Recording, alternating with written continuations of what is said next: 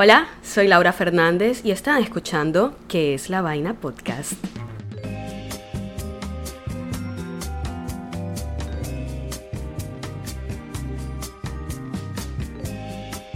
Hola amis, ¿cómo están? Buenas, buenas. Espero hayan tenido una linda semana. A mí me fue bastante bien esta semana, afortunadamente.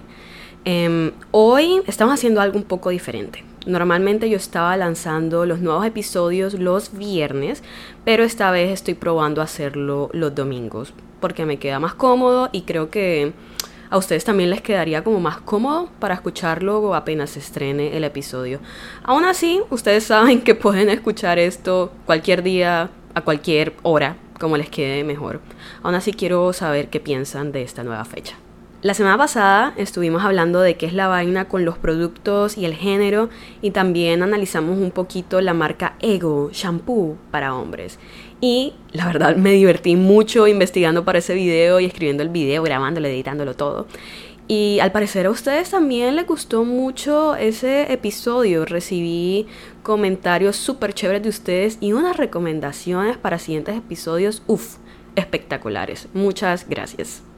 Also, la mayoría de mis primos ya empezaron a escuchar el podcast, excepto los que no fueron añadidos al grupo de WhatsApp. Pero entonces creo que nos está yendo bien, porque mis primos están escuchando el podcast y toda mi audiencia son mi familia y amigos, así que ¡woo! Ahí vamos. Por otro lado, acá forma de chisme, les cuento que ya recibimos a nuestros primeros haters. Ya estamos triunfando. O sea, fue en un short que subí para promocionar el episodio anterior y que también lo subí a TikTok. Y full gente se sintió atacada. Yo sé que eso pasa cuando se tratan temas de género, pero no sé, no, no creía que me fuese a pasar a mí. Aún así, acá vamos a seguir hablando exactamente de lo que se nos dé la gana, así que no se preocupen mucho. Ok, ya acabando con la introducción. En el episodio de hoy vamos a estar hablando de un tema que me interesa mucho porque creo que nos afecta a todos y la verdad ha hecho que cambie mucho mi forma de pensar. Hoy vamos a ver qué es la vaina con el fast fashion. Antes de empezar, te digo el disclaimer de siempre, yo no soy una investigadora profesional, solo soy un poco nerda y me gusta aprender de estas cosas, investigar por mi cuenta, que no es profesional, y compartir esta información con ustedes. En los últimos años, maybe más o menos desde la pandemia, no sé tú qué piensas, he venido escuchando bastante del fast fashion, qué es y cómo nos afecta. Y como este podcast es el lugar para resolver todas las dudas de mi bella cabecita, vamos a analizar, a profundizar y a tratar de entender qué es esto. Primero, lo primero. ¿Qué es fast fashion? ¿Eso con qué se come? Mira a mí. Según la Enciclopedia Británica, una de mis enciclopedias favoritas, porque sé que todos tenemos una, fast fashion es el término que describe la producción rápida de ropa económica y de baja calidad que a menudo imita estilos populares de marcas de moda, marcas de renombre y diseñadores independientes. Al ofrecer innecesariamente nuevas tendencias a precios económicos, las marcas de ropa rápida como Shein, Zara y HM alimentan a los consumidores a comprar continuamente más ropa. En consecuencia, las compras anteriores, quizás usadas unas cuantas veces, pronto se descartan. Siento que con esta descripción ya dijeron todo. Literal, podríamos terminar el episodio acá, pero obviamente no lo vamos a hacer. Tengo mucho que contar. ¿Cómo funciona el fast fashion? Miren, yo creo que con el nombre ya nos dan una pistica, sobre todo con la palabra fast, que significa rápido. Normalmente las marcas de ropa tienen dos temporadas al año, la de primavera-verano y la de otoño-invierno, que son planeadas más o menos con un año de anticipación. La vaina es que esto ha cambiado y ahora las empresas de ropa crean colecciones mucho más pequeñas para cumplir con todas estas tendencias y todo lo que sus clientes quieren comprar. Y es que ustedes no han visto que ahora como cada dos semanas hay tendencias nuevas. Literal en un año pasamos por la de naranja, fucsia y verde neón, clean girl, old money, ahora coquette, pero creo que Coquette ya está muriendo. Así que deberíamos hacer nuestras apuestas de cuál va a ser la siguiente tendencia del 2024. Nunca pensé que las colecciones de moda llegaran a afectar tanto mi vida. Literal me siento como Andy, o sea, Anna Hathaway en El Diablo Viste a la Moda. ¿Se la han visto? Peliculón. Deberían vérsela. A mí y las marcas están súper pendientes de estas tendencias para complacer al consumidor, o sea, a nosotros. Entonces van sacando más variedad de productos, de ropa, de todo, pero su calidad baja y a los trabajadores los tienen explotados a ratos me pregunto quién inventa estas tendencias. O sea, yo sé que muchas las seguimos porque algún famoso lo hizo, pero mm, no sé, las grandes empresas tendrán algo que ver con esto para así vendernos más productos. No sé si tal vez estoy inventándome muchas cosas, pero creo que tiene sentido, ¿no? Bueno, ¿y tú sabes cuál fue una de las marcas pioneras en todo esto del fast fashion? Sara. ¿Nos sorprende? No nos sorprende. O tal vez sí. Bueno, tal vez nunca habías pensado en esto y totalmente válido. Y mira, si tú compras ropa en Sara, en verdad no te juzgo. Este tema lo tocaremos más adelante, pero yo no tengo ninguna superioridad moral para decir que nunca he tenido ropa de esa marca porque hace unos años casi toda mi ropa era de Sara. X, volviendo a enfocarnos. Sara eh, rompió con esa vaina de tener dos temporadas grandes al año. ¿Qué hicieron? Empezaron a sacar colecciones más pequeñas con mayor frecuencia, llegando a tener 20 temporadas al año. Oigan, el año tiene 52 semanas. 52 entre 20 da 2,6. ¿Quién necesita una colección nueva cada dos semanas y media? Bueno, pero tal vez para HM tener una temporada, una colección cada dos semanas y media no es suficiente porque ellos tienen una nueva cada semana. O sea, tienen 52 colecciones al año. Me sorprende, pero me imagino que si sacan tanta es porque les están comprando. Y resulta que ahora hay algo aún más rápido que el fast fashion y se llama el ultra fast fashion, que es lo que manejan estas marcas tipo Shein, Shein, no sé si lo estoy pronunciando bien. X. Lo que ellos hacen es que cada día agregan miles y literalmente miles de productos nuevos a su página de internet. Porque recordemos que Shein no tiene tienda física, solo funciona en internet. Y me imagino que por esto es que se ha vuelto tan popular en TikTok y otras redes sociales hacer hauls enormes de toda la ropa que han comprado, porque es muy económica y tienen el montón de opciones, pero literalmente son vainas que no necesitas. Ok, acá es cuando hago una pausa para respirar y calmarme. Vamos a ir analizando punto por punto, porque si no me voy a volver loca. Nuestro primer punto de análisis va a ser la calidad de la ropa. No sé si tú también has pensado en esto, pero yo siento que la calidad de la ropa ya no es tan buena. O sea, siento que antes nuestros abuelos o tal vez hasta nuestros papás podían dejar ropa para las siguientes generaciones, para sus hijos.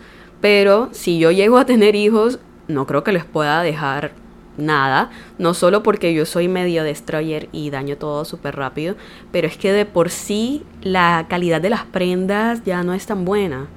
Esto me recordó a lo que me decía una de mis mejores amigas y sí, yo siempre usando todo lo que dicen mis amigas para material en este podcast. Vamos a probar si en verdad están escuchando. Ella me decía que la ropa de Sara no duraba mucho, que se dañaba súper rápido. Y bueno, resulta que ella tenía razón, porque el fast fashion no está hecho para durar. Aunque a mí esa ropa antes no se me dañaba tan rápido, la podía usar por varios años, pero hay que tener algo importante en cuenta. La ropa, aunque fuese de fast fashion de hace 10 años, tenía mejor calidad que la que producen hoy en día. También supongo que eso depende de la marca, pero eso va cambiando.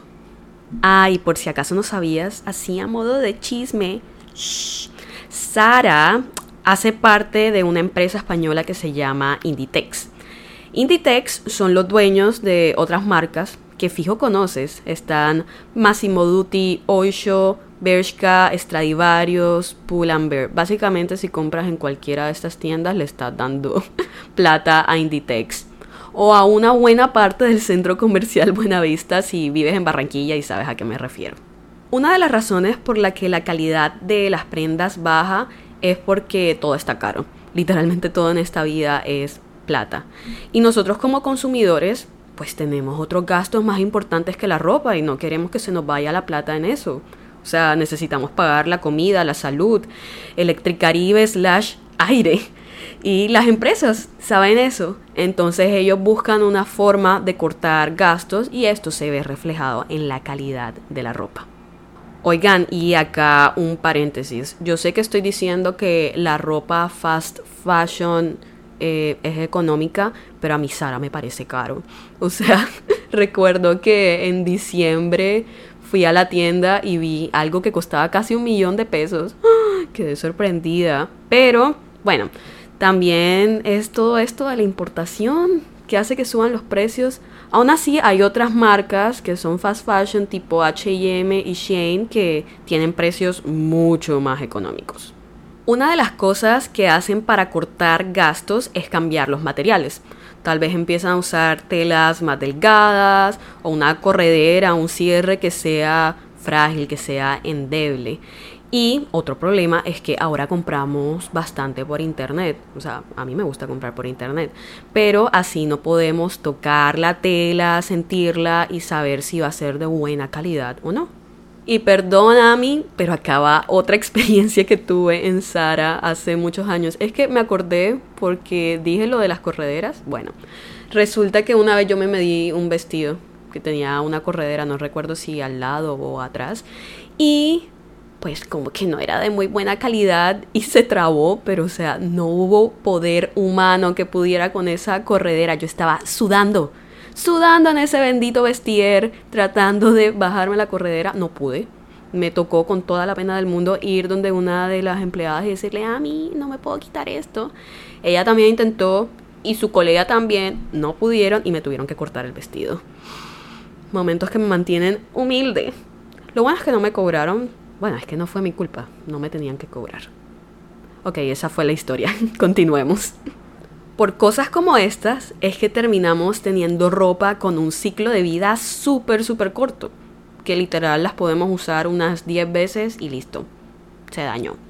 Después de esta bella historia de cómo me tuvieron que cortar un vestido en una tienda, vamos a pasar la página e ir con nuestro segundo punto de análisis, los materiales y el medio ambiente.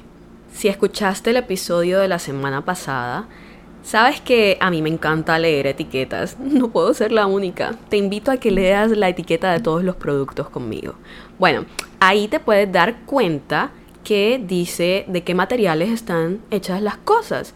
Y en muchas de estas aparece que contienen poliéster, nylon, elastano. Esto es lo que usa lo de las licras, ropa de ejercicio acrílico, etcétera. Bueno, todas esas cosas resulta que son derivados de combustibles fósiles. O sea, lo mismo con lo que hacen el plástico. Si estás como que, ajá, ¿y qué importa si mi ropa está hecha de plásticos? Mira, todos sabemos ya en este punto de la vida que el plástico contamina. Y esta ropa hecha con estos materiales cuando la lavas libera un montón de microplásticos que terminan en el agua y después terminan en nuestra comida. Mmm, a quien no le encanta el sabor de microplástico. Y esto me hace pensar en todas estas prendas que son hechas tipo con botellas recicladas, si en verdad están haciendo algún bien o están haciendo mal. O sea, lo bueno es que ya ese plástico no está en el océano. Listo, chévere por los animales, por todo. Pero estamos liberando un montón de plásticos, de microplásticos, perdón, al océano otra vez. Así que no sé, ayuda. También pasa que como el plástico es plástico y tú sabes que eso no se descompone, estas prendas van a durar más que tú y yo en este planeta. Así que otra cosa para pensar. En general, según la ONU, la industria de la moda es responsable del 8 al 10% de las emisiones de gases de efecto invernadero, o sea, los que hacen que pase el cambio climático. Esto es más que lo que produce la aviación y el transporte marítimo combinado. ¿Cómo así que mi blusa contamina más que un bendito Boeing? Yo solo quería usar algo lindo para ir a desayunar con mis amigas. Siento que me vas a odiar ahora, por favor, perdóname, pero resulta que la ropa hecha con fibras naturales, tipo algodón, también afecta al medio ambiente porque necesitan un montón de agua, pues, para cultivar ese algodón. Aún así, pues supongo que es mejor que hacer ropa básicamente de petróleo. o sea, al menos la de algodón sí se va a descomponer en algún momento. Con esto aprovechamos para pasar a nuestro tercer punto de análisis, el greenwashing. Como aprendimos hace poco, las marcas están pendientes de todas las tendencias que salgan y algo que está de moda ahora mismo es ser más sostenible, tal vez pensar en no ser tan malo con el medio ambiente. Y las marcas se van a dar cuenta de esto. Entonces van a tratar de verse más sostenibles mientras detrás de escena pues van a seguir contaminando. Y por ejemplo, HM se unió a esta tendencia de ser o parecer ser más sostenibles y creó esta sección o colección, no sé cómo llamarla, que se llama HM Conscious, HM Consciente. Y Sara tiene una que se llama Join Life, Únete a la vida. ese nombre me encanta, me, me da mucha risa. Y acá te vas a ir para atrás, no me lo vas a creer. Sara en sus productos de Join Life puedes ver que tienen en la etiqueta la marquita de un arbolito. Resulta que este es el logo del Forest Stewardship Council, que es una organización no gubernamental independiente que promueve el manejo responsable y económicamente viable de los bosques del mundo. Tú quedarías como que, listo, qué chévere, Sara tiene una sección de ropita pues más sostenible. No, te mintieron a ti y a mí. ¿Sabes qué es sostenible? La etiqueta. La etiqueta que tiene el loguito, a eso se refieren que está aprobado por esa organización. Dios mío, me rompieron el corazón.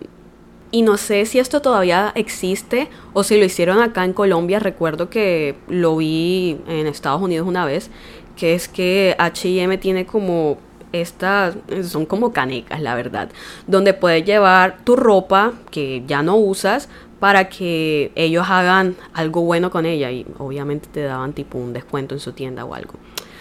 ¿Qué pasa?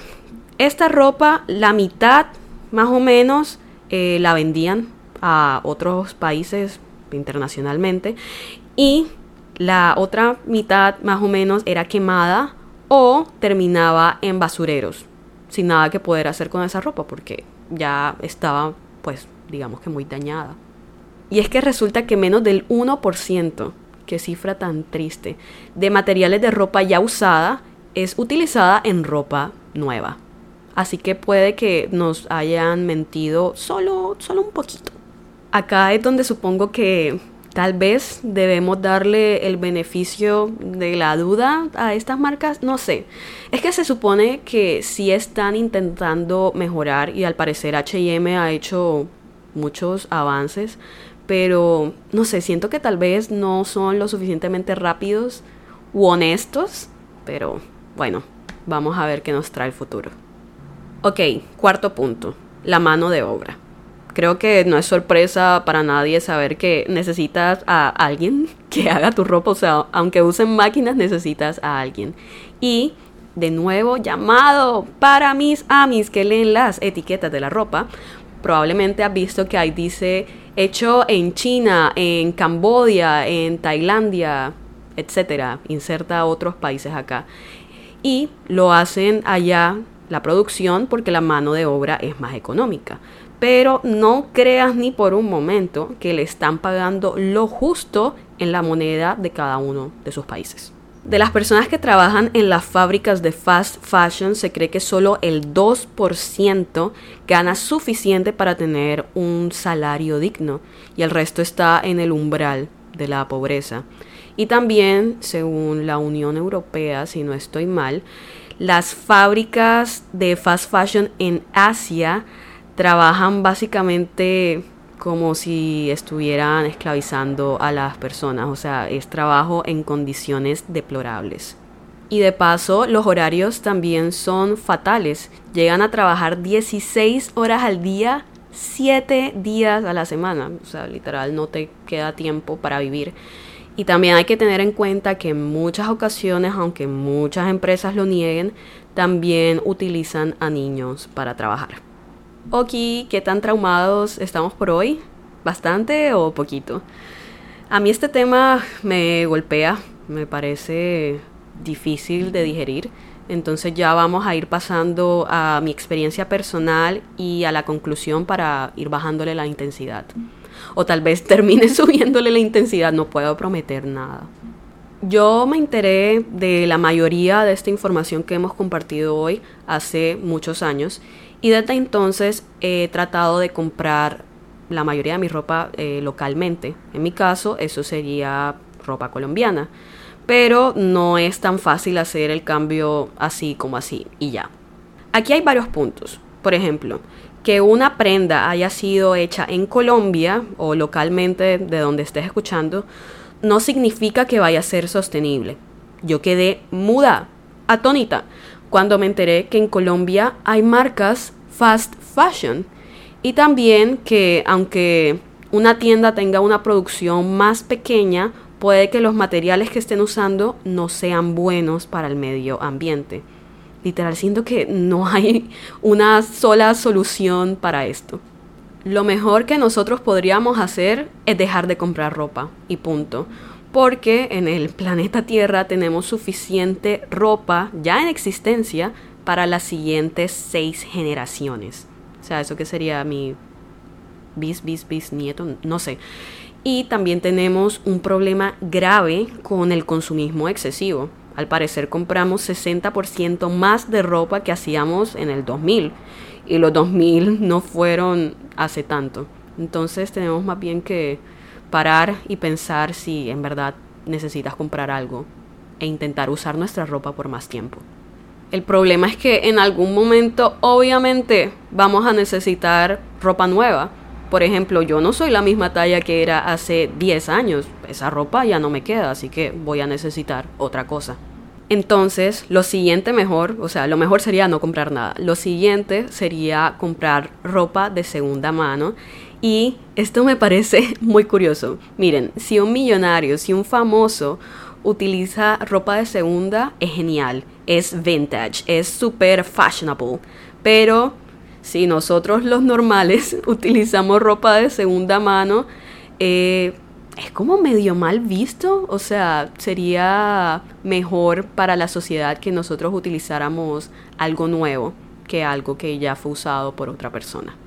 Y recuerdas que al inicio del episodio te decía que si compras en una de estas tiendas no te juzgo, es más, te entiendo, porque la vida actualmente va muy rápido. Por ejemplo, si mañana tienes una entrevista de trabajo, se te va a hacer mucho más fácil ir al centro comercial, ir a Zara o a Bershka o varios y comprar una camisa que adivinar en qué tienda local la puedes conseguir y si sí sabes en qué tienda local la puedes conseguir, a veces tienes que esperar un poco por temas del envío o algo así. Y es que no hay tiempo. Otra cosa es que estas marcas pequeñas a ratos, no todas, no son muy inclusivas con las tallas y algunas hasta manejan talla única que eso no le queda a todo el mundo, sobre todo a tallas más grandes. Y si estás pensando, ay, entonces que bajen de peso, ajá, que van a usar mientras tanto. ¿Y acaso una persona que utiliza una talla más grande o una talla más pequeña no puede querer ser sostenible con su ropa también? Por otro lado, también he visto que la gente se queja bastante del precio que manejan estas marcas locales. Y miren, algunos sí están pasados sin justificación, carísimos pero otros sí lo tienen justificados porque usan materiales más responsables, le pagan bien a su mano de obra y todo eso se va a ver reflejado en el producto que venden. La cosa es que por más que queramos, a veces simplemente no tenemos la plata para comprar estas cosas. Afortunadamente en los últimos años yo he podido encontrar y comprar ropa en marcas locales que me gusta cómo trabajan, los materiales que utilizan, el diseño, El precio, aunque no me parece regalado, para nada, me parece justo. Y así junto a mi hermana, porque como buena hermana menor, me robo toda la ropa de mi hermana mayor, hemos podido básicamente construir un closet que es un poco más responsable. Acá cabe resaltar que la talla de ropa que yo utilizo es de fácil acceso y por eso puede que se me haya dado la oportunidad de poder haber hecho este cambio. Pero bueno, terminamos por hoy y como siempre siento que me faltó mucha información. Próximamente quiero que toquemos el tema de cómo estas grandes empresas, muchas veces de fast fashion, le roban los diseños a diseñadores eh, más pequeños y menos conocidos. Espero hayan pasado un buen rato y si me equivoqué en alguna cosita o sientes que me faltó algún dato importante, déjamelo saber en los comentarios, pero ya sabes cuál es nuestra regla. Tienes que decirlo amablemente, acá no estamos para ser haters. En la descripción de YouTube estoy dejando las referencias de donde saqué la información, así que si estás escuchando desde Spotify, Deezer, Apple Podcast, ese es nuevo, nos estamos expandiendo, y quieres acceder a esta información, baja a YouTube, ves la descripción y listo, ahí está. Nos vemos la próxima semana para seguir aprendiendo juntos y les recuerdo que yo soy su host, Laura Fernández, y acaban de escuchar que es La Vaina Podcast.